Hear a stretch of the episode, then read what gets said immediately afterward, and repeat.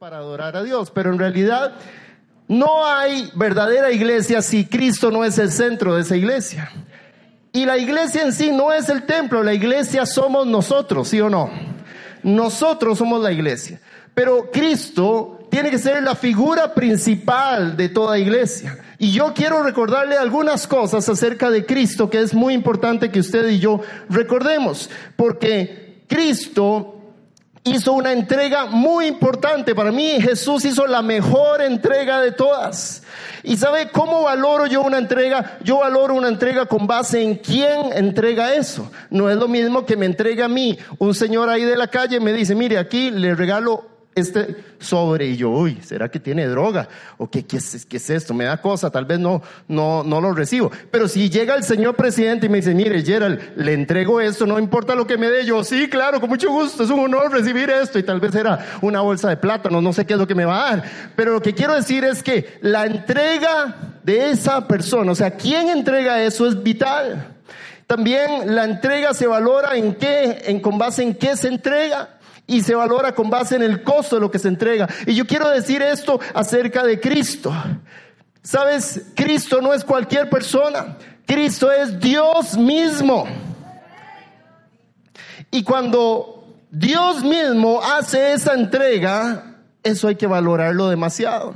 La Biblia dice en Juan 3:16, porque de tal manera amó Dios al mundo que ha dado a su Hijo unigénito para que todo aquel que él cree no se pierda, mas tenga vida eterna. Me encanta que Cristo se entregó a sí mismo en Juan 10, eh, versículos 14 en adelante, donde él dice, yo pongo mi vida por las ovejas. Jesucristo es el centro del cristianismo. Jesucristo es Dios. Cuando usted entiende quién es el que entregó su vida, no es cualquiera, es el rey del universo, el que no estimó ser igual a Dios, sino que se despojó de sí mismo, se hizo hombre, se hizo siervo, se hizo obediente hasta la muerte y muerte de cruz. Cuando usted sigue a Jesucristo, usted está siguiendo a un rey, a un Dios, al Dios todopoderoso. Pero ¿quién es este Jesucristo? ¿Fue un hombre común y corriente? ¿Fue tan solo un profeta? ¿Fue un líder moralista? ¿Sabe? La respuesta de quién es Jesús es lo que va a determinar tu eternidad.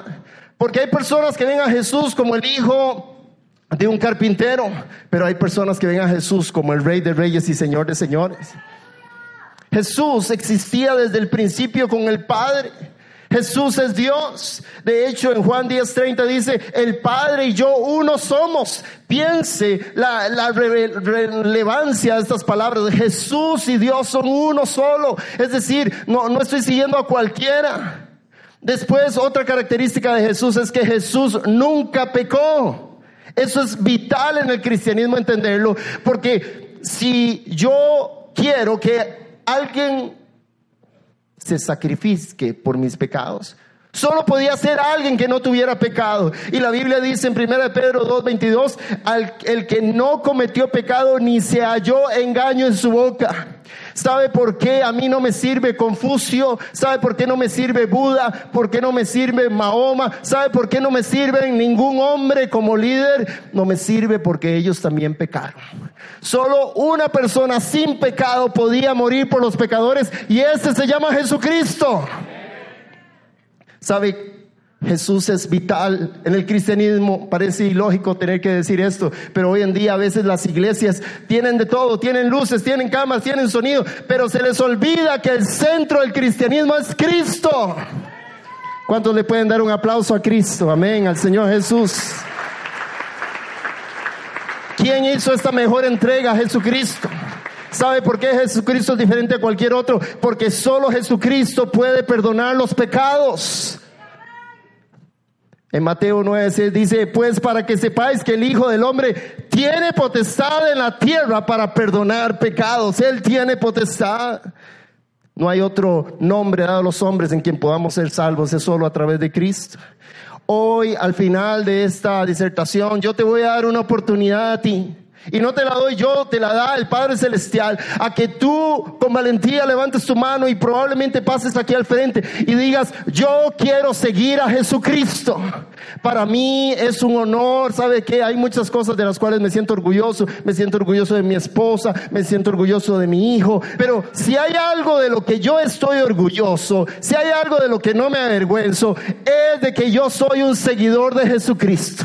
Y no se lo dice cualquiera, perdóneme, pero yo he estado, hace dos meses estuve en la OEA, estuve enfrente del secretario general de la, de la Organización este, de Estados Americanos. Y sabe, le quiero contar esto, y, y, no es chisme, pero ¿a cuántos les gustan los chismes? Ah, ah, bueno, el señor arrepientas. Pero lo que le quiero decir esto, no es chisme porque es una historia mía, pero digo chisme para que el que estaba dormido se despierte. Pero yo estaba en la OEA y me toca a mí dar una charla. Me toca a mí dar una charla, una disertación y cuando me doy cuenta era el segundo en, la lista del día. Enfrente mío estaba el secretario general de la Organización de Estados Americanos, estaba Epsi Campbell, nuestra vicepresidenta y canciller de la República, estaban personas de alta sociedad, de, de, alto nombre a nivel estatal de los diferentes estados, desde Canadá hasta Argentina, imagínense. Cuando estaba ahí, yo era el número dos en dar la disertación, pero había alguien que era el número uno, el que le tocó primero, y este era un representante de las zonas indígenas. ¿Y sabe lo que dijo este hombre? Él empezó a decir una oración en un dialecto del cual yo no conocía, no sé, de una zona origen, yo creo que seguramente era de Bolivia, pero cuando él terminó de hacer su oración en su dialecto, que nadie ahí entendió, él dijo esta frase. Hoy, enfrente de todos ustedes, dijo él, quiero honrar a la Pachamama. Usted sabe que la Pachamama es la diosa tierra y muchos lo consideran una deidad. Y cuando yo empecé a oír esto, yo dije, este señor probablemente nos consagró a todos aquí. Era el inicio de la Asamblea General de la OEA, donde temas muy sensibles de vida, de familia, se iban a tocar. Pero qué interesante que él fue el primero en hablar. ¿No considera usted que fue como un acto medio, casi como un acto simbólico, profético, de alguna manera de consagración? ¿Quién sabe qué oró? No sé, los consagro a todos ustedes a la Pachamama y, y uno ni sabía qué estaba diciendo. Pero cuando él dijo, honro a la Pachamama, y yo era el que tenía que hablar y, mi disertación no era una prédica, era, era algo legal, yo soy abogado. Pero algo dentro de mí empezó, no, no, tengo que decir algo, tengo que decir algo, como es que este honra a la Pachamama y aquí, aquí ya nos consagró a, la Pachamama, tengo que decir algo, hay que cortar eso, no sé, ¿verdad? Yo tenía dentro de mí como pastor, tenía ganas de decir, reprendo, corto ahora, toda entrega a la Pachamama, ustedes son libres, reciban a Cristo, ahora todo, ¿verdad? Yo me iba a poner a imponer manos, ¿verdad? Pero hay que ser sabio, en esos contextos hay que saber cómo uno actúa. Entonces, de la manera eh, más diplomática que pude, yo sentí que tenía que decir algo y dije esto. Eh, cuando me dieron la palabra y se detiene la palabra el señor Gerardo Bogantes, este, representante de tal y tal, y esto hasta hay un video por ahí para que si alguno lo busque. Me dice, me dicen que tengo la palabra, yo les digo a los señores, este, excelentísimos señores miembros de la Asamblea General de la OEA, excelentísimo señor secretario general de la Organización de Estados Americanos, me siento muy agradecido de estar aquí. Eh, así como mi compañero, que estaba a mi derecha, así como mi compañero, acaba de honrar a la Pachamama. Y dije yo esto, lo cual es muy respetable, ¿verdad? Hay que, hay que ser, ah, eso me lo enseñó mi mamá. Lo cual es muy, lo cual es muy respetable. Yo también quiero honrar a mi Señor Jesucristo, quien guía mi camino y a quien hoy quiero honrar en este lugar. Así empecé. ¿Cuánto le pueden dar un aplauso de honra a mi Señor Jesucristo, a su Señor Jesucristo?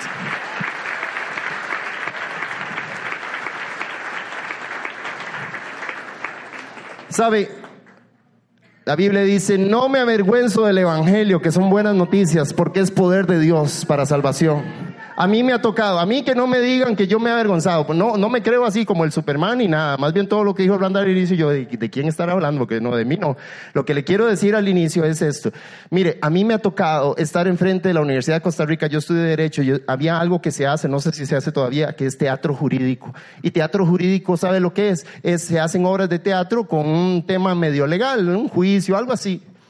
Yo en un teatro jurídico me organicé con un grupo de hacerlo evangelístico. ¿Y sabe qué? enfrente de 400 estudiantes de Derecho de la Universidad de Costa Rica, aparecí vestido de Jesús. Entaparrado, imagínense, todo el mundo me estaba viendo los cuadritos y todo eso. mi esposa se ríe, seguro. Este, porque me crucificaron ahí, yo estaba ahí, pa, pa. Toda la escena de crucifixión. Y yo estuve dispuesto a estar enfrente de 400 compañeros de todos los años, desde primero hasta quinto de la Universidad de Costa Rica, de Facultad de Derecho, haciendo tal vez lo que algunos dirían el ridículo, porque yo no tenía la mira en ese momento, sino en la siguiente escena donde Jesús aparecía resucitado. Y yo le decía a esos compañeros, hablando como si yo fuera Jesús en un traje ya, ya, ya no con taparrado, ya resucitado, algo así bien blanco, bien bonito, yo le decía, ¿saben qué, estudiantes de derecho? ¿Saben qué, compañeros, compañeras? Yo he resucitado y tengo aquí las muestras de mi amor por ustedes. Yo nunca pequé y ahora estoy aquí para ofrecerles el regalo de mi perdón, el regalo de la salvación eterna. Pero tú tienes que decidir voluntariamente seguirme. Tú tienes que decidir hoy negarte a ti mismo y seguirme a mí, tomar tu cruz y seguirme cada día. Porque si lo haces, escribiré tu nombre en el libro de la vida. Pero si me rechazas, no podré ser más tu abogado defensor, sino tu juez en el día del juicio. Y hoy yo le quiero decir a usted que yo no me avergüenzo de Jesucristo. Y no me avergüenzo de su mensaje. Y si me ponen en el contexto que sea, voy a seguir defendiendo mi fe. Porque sabe qué? Porque yo no me avergüenzo de aquel que no se avergonzó de mí. Él no se avergonzó de ti en la cruz de Calvario. Denle un aplauso al Señor. Esta sede de Cristo es la más importante, por eso estoy tomando más tiempo en esa.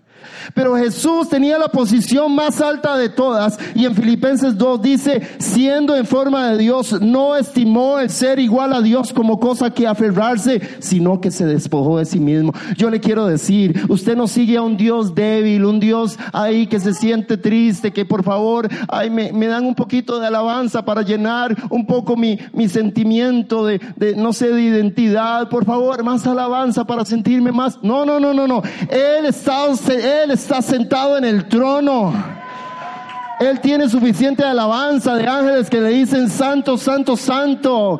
Jehová, Dios Todopoderoso. Mire, pero él con esa posición de honor, él se despojó de sí mismo. Él no solo entregó su posición, sino que él entregó su amor. En Romanos 5.8 dice, mas Dios muestra su amor para con nosotros, en que siendo aún pecadores, Cristo murió por nosotros. Mire, aquí nadie puede decir que no tiene pecado. Todos hemos pecado, todos hemos pecado. Pero ¿sabe qué? Yo le quiero decir, Dios se hizo pecado para que nosotros fuésemos justicia de Dios en él. Amén. No solo Jesús entregó eh, su posición, no solo entregó su amor, sino que él entregó su vida. En Juan 15, 13 dice, nadie tiene mayor amor que este, que uno ponga su vida por sus amigos. Mire, yo no sé si esos compinches, esos amigos, tal vez de la U o del trabajo. Aquellos que usted dice, este es mi amigazo, ah, mi amigo de tragos, o, este es mi amigo de, de, fútbol, o esta es mi amiga de tomar tecito, esta es mi amiga.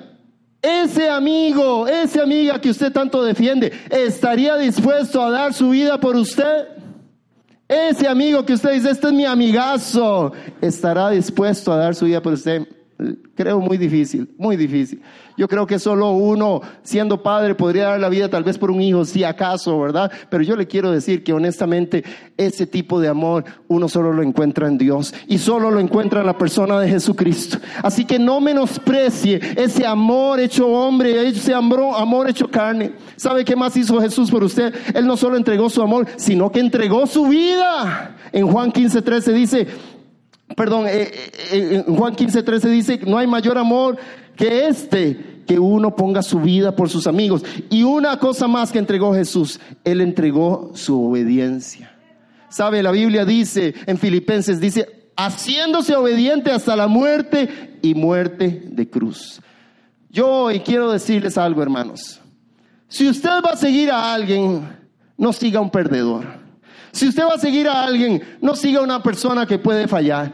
Todo hombre en este mundo puede fallar. Todo sistema humano puede fallar.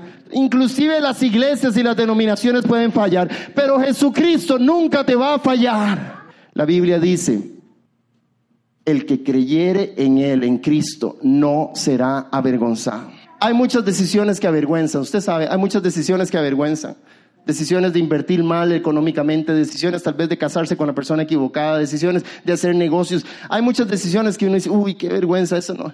Pero seguir a Cristo usted nunca lo va a avergonzar. Nunca, nunca, nunca. Y lo mejor de todo es que no va a ser avergonzado aquí en la tierra y menos en el cielo. En la eternidad no vas a ser avergonzado porque habrás seguido al campeón de los campeones. Mira, yo quiero hoy decirles que una entrega no solo se valora con base en lo que se entrega, sino en el, en el costo de lo que vale esa entrega. El costo pagado por el objeto nos hace valorarlo. Si usted dice, esta botella vale, no sé, de mil o dos mil colones, usted dice, no, pero si yo le trajera aquí un vaso que cuesta increíbles cantidades de dinero, usted dice, wow, yo no sabía que valía tanto. Pero sabe que el valor de algo se representa en su costo. ¿Y sabe cuál fue el costo de esta entrega que hizo Jesús por usted? Fue el costo de su humillación absoluta. Fue el costo de su muerte física. Fue el costo de su separación del Padre. Fue el costo de hacerse el pecado. Y fue el costo de ser tentado en todo y nunca pecar. A veces menospreciamos lo que hizo Jesús por nosotros y así no se juega. No se juega menospreciar a Cristo. Hoy en día el nombre de Jesús en Estados Unidos se utiliza como una mala palabra. ¿Usted sabía eso? Están blasfemando el nombre de Cristo. En lugar de decir una mala palabra, dicen Jesus o Jesus Christ y lo dicen de una manera peyorativa, como si fuera la peor de las malas palabras. Imagínense qué ataque más satánico al nombre que es nombre sobre todo nombre. ¿Qué va a hacer usted con Cristo? La primera pregunta que yo le hago. ¿Qué va a hacer usted con esa entrega? Usted sabe que usted puede tener buena y mala actitud. Hay personas que usted le quiere entregar algo y dicen, no, no quiero. Hoy, al final de este culto, al final de este momento, yo te voy a hacer un ofrecimiento. ¿Quieres tú recibir el regalo del perdón de Dios y de la vida eterna? ¿Quieres tú hoy entregarle tu vida a Jesús? ¿Quieres tú recibir ese regalo? Puedes tener solo dos respuestas, sí o no. Cuando uno dice todavía no, está diciendo que no. La obediencia tardía es desobediencia. Es como cuando una mamá le dice al niño, a ver, dentro de ocho minutos le apaga el fuego a los frijoles, por favor. No sé si a usted le ha pasado eso. En ocho minutos le apaga el fuego porque si no, se ponen malos, si no, me los cocina. El chiquito pasa cinco minutos, pasa ocho minutos, no hace caso. Pasa diez minutos, no hace caso. Pasa quince minutos, no hace Pasa media hora, no hace caso. Pasa una hora, se acordó hoy, ya voy, y le apaga el fuego. ¿Fue obediente, sí o no? Fue desobediente. La obediencia tardía es desobediencia. Usted puede decir, no, todavía no, estoy muy joven, todavía no quiero recibir a Jesús. No, todavía no. Usted entonces estará diciendo que no. ¿Por qué? Porque usted no tiene control de cuántos minutos le quedan a usted en esta, en esta vida. La Biblia dice, hoy es el día de salvación. Diga conmigo, hoy es el día de salvación. ¿Cuál es una actitud correcta para recibir a Cristo? La primera es, se recibe en arrepentimiento. Diga conmigo, arrepentimiento. ¿Sabe qué es arrepentimiento? Arrepentimiento es tener un dolor por el pecado y volverse del pecado. ¿Sabe que yo no soy perfecto? Yo no soy una persona que nunca peca, pero sí sé que cuando el Espíritu Santo me convence, yo voy rápido a arrepentirme. Pero antes de poder yo tener ese arrepentimiento, digamos, diario, yo necesito un arrepentimiento genuino de mi corazón y decirle, Señor, he estado caminando lejos de ti, hoy quiero volver a ti. Usted tiene que tener la actitud correcta de arrepentimiento. ¿Sabe cuál es la actitud correcta? La actitud de valor, de valorar el sacrificio de Jesús. No menosprecie el sacrificio de Cristo. No menosprecie la oportunidad que se está dando en este momento. No esté en su celular viendo el Facebook. No esté en su mente eh, a dónde va a comer más tarde o si me voy a mojar eh, cuando se tiren ahí eh, al bautismo. No, no esté pensando. Valore este momento porque este momento puede determinar tu eternidad. ¿Se acuerda que yo había hablado de cinco Cs? Y he pasado casi todo mi tiempo en la primera porque la verdad es que la más importante es la sed de Cristo. Pero nada más les voy a mencionar en los pocos minutos que me quedan las otras cuatro C. Diga conmigo, la primera es Cristo. La segunda es convicción. Y yo quiero que usted haga un acto con su mano para que no se le olvide estas cinco sí. Diga conmigo, Cristo. Acuérdese sí, porque es el primer lugar. Si usted es más así dinámico y quiere hacerle así la cruz, está bien, lo puede hacer. Pero diga conmigo, Cristo debe ser mi primer lugar. Ahora cierre su puño y póngalo sobre su corazón y diga convicción. Diga convicción. Sabe, hoy en día hay muchos cristianos que tal vez realmente no son cristianos, no son convertidos, son convencidos. Hay muchas personas que hoy en día vienen a la iglesia, pero hoy en día necesitamos cristianos con una fuerte convicción de su cristianismo. Hay un pasaje que está en Josué 24:15 y Josué le dice esto al pueblo de Israel. Si mal os parece, escoge, si mal os parece servir a Jehová, escogeos hoy a quien sirváis.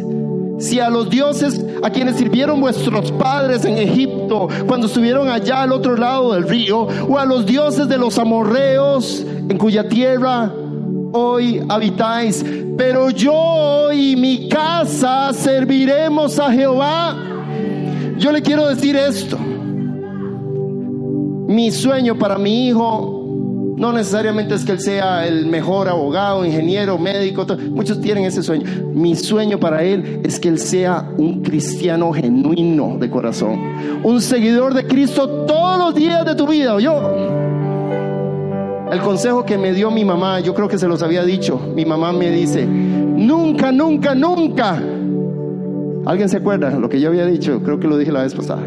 El consejo que me dio mi mamá, nunca, nunca, nunca te apartes del Señor Jesucristo. Eso es convicción.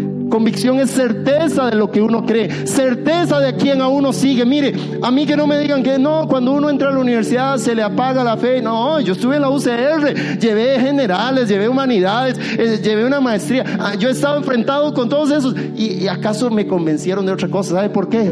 Porque una persona con una experiencia nunca está a la merced de una persona con mil argumentos. Yo tengo una experiencia de que conozco al que me conoció desde la fundación del mundo. Conozco a Jesucristo porque Él me conoció primero. Por eso, Mateo 7:21 dice, no todo el que me dice Señor, Señor entrará en el reino de los cielos, sino el que hace la voluntad de mi Padre que está en los cielos. Le pregunto algo serio, fuerte, ¿de qué estás hecho? ¿De qué estás hecho? Cuando uno le pregunta de qué está hecho, es como para pelear, ¿usted de qué está hecho? Pero yo le pregunto, ¿está usted hecho de paja? Que ante la primera tribulación, de hojarás. Si empezara persecución en Costa Rica, usted dejaría a Cristo. Si se hiciera ilegal ser cristiano, ojo esta pregunta, si se hiciera ilegal ser cristiano en Costa Rica, ¿habría suficiente prueba para condenarte? La primera C es de Cristo, la segunda de convicción.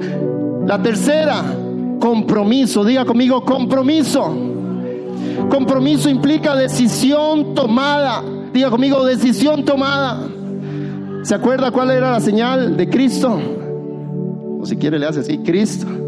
Convicción. Ahora ponga su puño sobre su otra mano. Diga compromiso. Compromiso implica decisión tomada. Lucas 9:62 dice, ninguno que poniendo su mano en el arado mira hacia atrás es apto para el reino de Dios. Si usted hoy decide seguir a Jesús, usted tiene que mantenerse comprometido en su fe. Yo no entiendo a aquellas personas que se alejan de Dios. ¿Qué tentación, qué pecado es mejor que sentir la presencia de Dios? Yo no he encontrado nada. Mire, yo entregué mi vida al Señor cuando tenía cuatro años de edad. Sabe, tal vez usted me está calculando 28 años de edad, pero yo tengo 42 años. Aleluya. Ve, siga Cristo, ve que uno se rejuvenece. Gloria al Señor. Aleluya. Tengo 42 años. Quiere decir que tengo 36 años de seguir a Jesús. Y yo lo seguiré hasta el último suspiro de mi vida. La siguiente C. ¿Se acuerda la primera? Cristo, convicción, compromiso. Ahora diga coraje. Y haga así, pero no a su vecino, haga así, ¿verdad? Coraje es valentía en acción. Hoy más que nunca se necesita de cristianos valientes ante la tentación, ante la tribulación, ante la persecución, ante esas críticas que tal vez te digan que eres un intolerante, un fanático, un homofóbico. No sé lo que te vayan a querer decir o mentir. No sé si te van a querer injuriar. Pero hoy más que nunca hay que levantarse firme con el coraje, la valentía, el denuedo. Y la última C que te quiero mencionar hoy.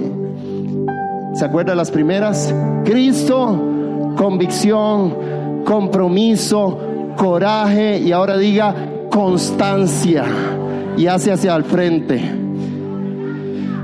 Constancia significa permanencia a través del tiempo. Permanencia a través del tiempo.